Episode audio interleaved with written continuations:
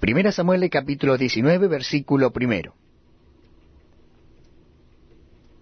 Habló Saúl a Jonatán su hijo, y a todos sus siervos, para que matasen a David. Pero Jonatán, hijo de Saúl, amaba a David en gran manera.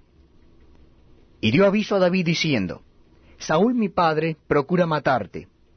Por tanto, cuídate hasta la mañana, y estate en lugar oculto y escóndete. Y yo saldré y estaré junto a mi padre en el campo donde estés. Y hablaré de ti a mi padre, y te haré saber lo que haya. Y Jonatán habló bien de David a Saúl su padre, y le dijo, No peque el rey contra su siervo David, porque ninguna cosa ha cometido contra ti, y porque sus obras han sido muy buenas para contigo. Pues él tomó su vida en su mano y mató al filisteo. Y Jehová dio gran salvación a todo Israel. Tú lo viste y te alegraste. ¿Por qué pues pecarás contra la sangre inocente, matando a David sin causa? Y escuchó Saúl la voz de Jonatán, y juró Saúl, Vive Jehová que no morirá. Y llamó Jonatán a David, y le declaró todas estas palabras, y él mismo trajo a David a Saúl, y estuvo delante de él como antes. Después hubo de nuevo guerra, y salió David y peleó contra los filisteos, y los hirió con gran estrago, y huyeron delante de él. Y el espíritu malo de parte de Jehová vino sobre Saúl. Y estando sentado en su casa, tenía una lanza a mano mientras David estaba tocando. Y Saúl procuró enclavar a David con la lanza a la pared.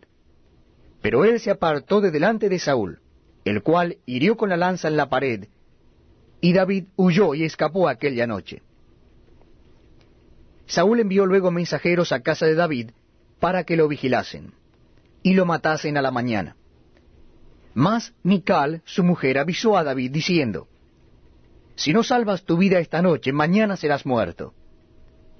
Y descolgó Mical a David por una ventana, y él se fue y huyó y escapó. Tomó luego Mical una estatua, y la puso sobre la cama, y la acomodó por cabecera una almohada de pelo de cabra, y la cubrió con la ropa. Y cuando Saúl envió mensajeros para prender a David, ella respondió, está enfermo. Volvió Saúl a enviar mensajeros para que viesen a David diciendo, Traédmelo en la cama para que lo mate. Y cuando los mensajeros entraron, he aquí la estatua estaba en la cama, y una almohada de pelo de cabra a su cabecera. Entonces Saúl dijo a Mical, ¿Por qué me has engañado así, y has dejado escapar a mi enemigo? Y Mical respondió a Saúl, Porque él me dijo, déjame ir, si no yo te mataré. Huyó pues David y escapó, y vino a Samuel en Ramá, y le dijo todo lo que Saúl había hecho con él. Y él y Samuel se fueron y moraron en Nayot. Y fue dado aviso a Saúl diciendo, He aquí, que David está en Nayod, en Ramá.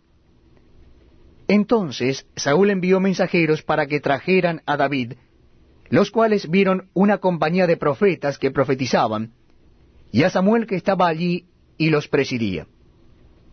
Y vino el Espíritu de Dios sobre los mensajeros de Saúl, y ellos también profetizaron.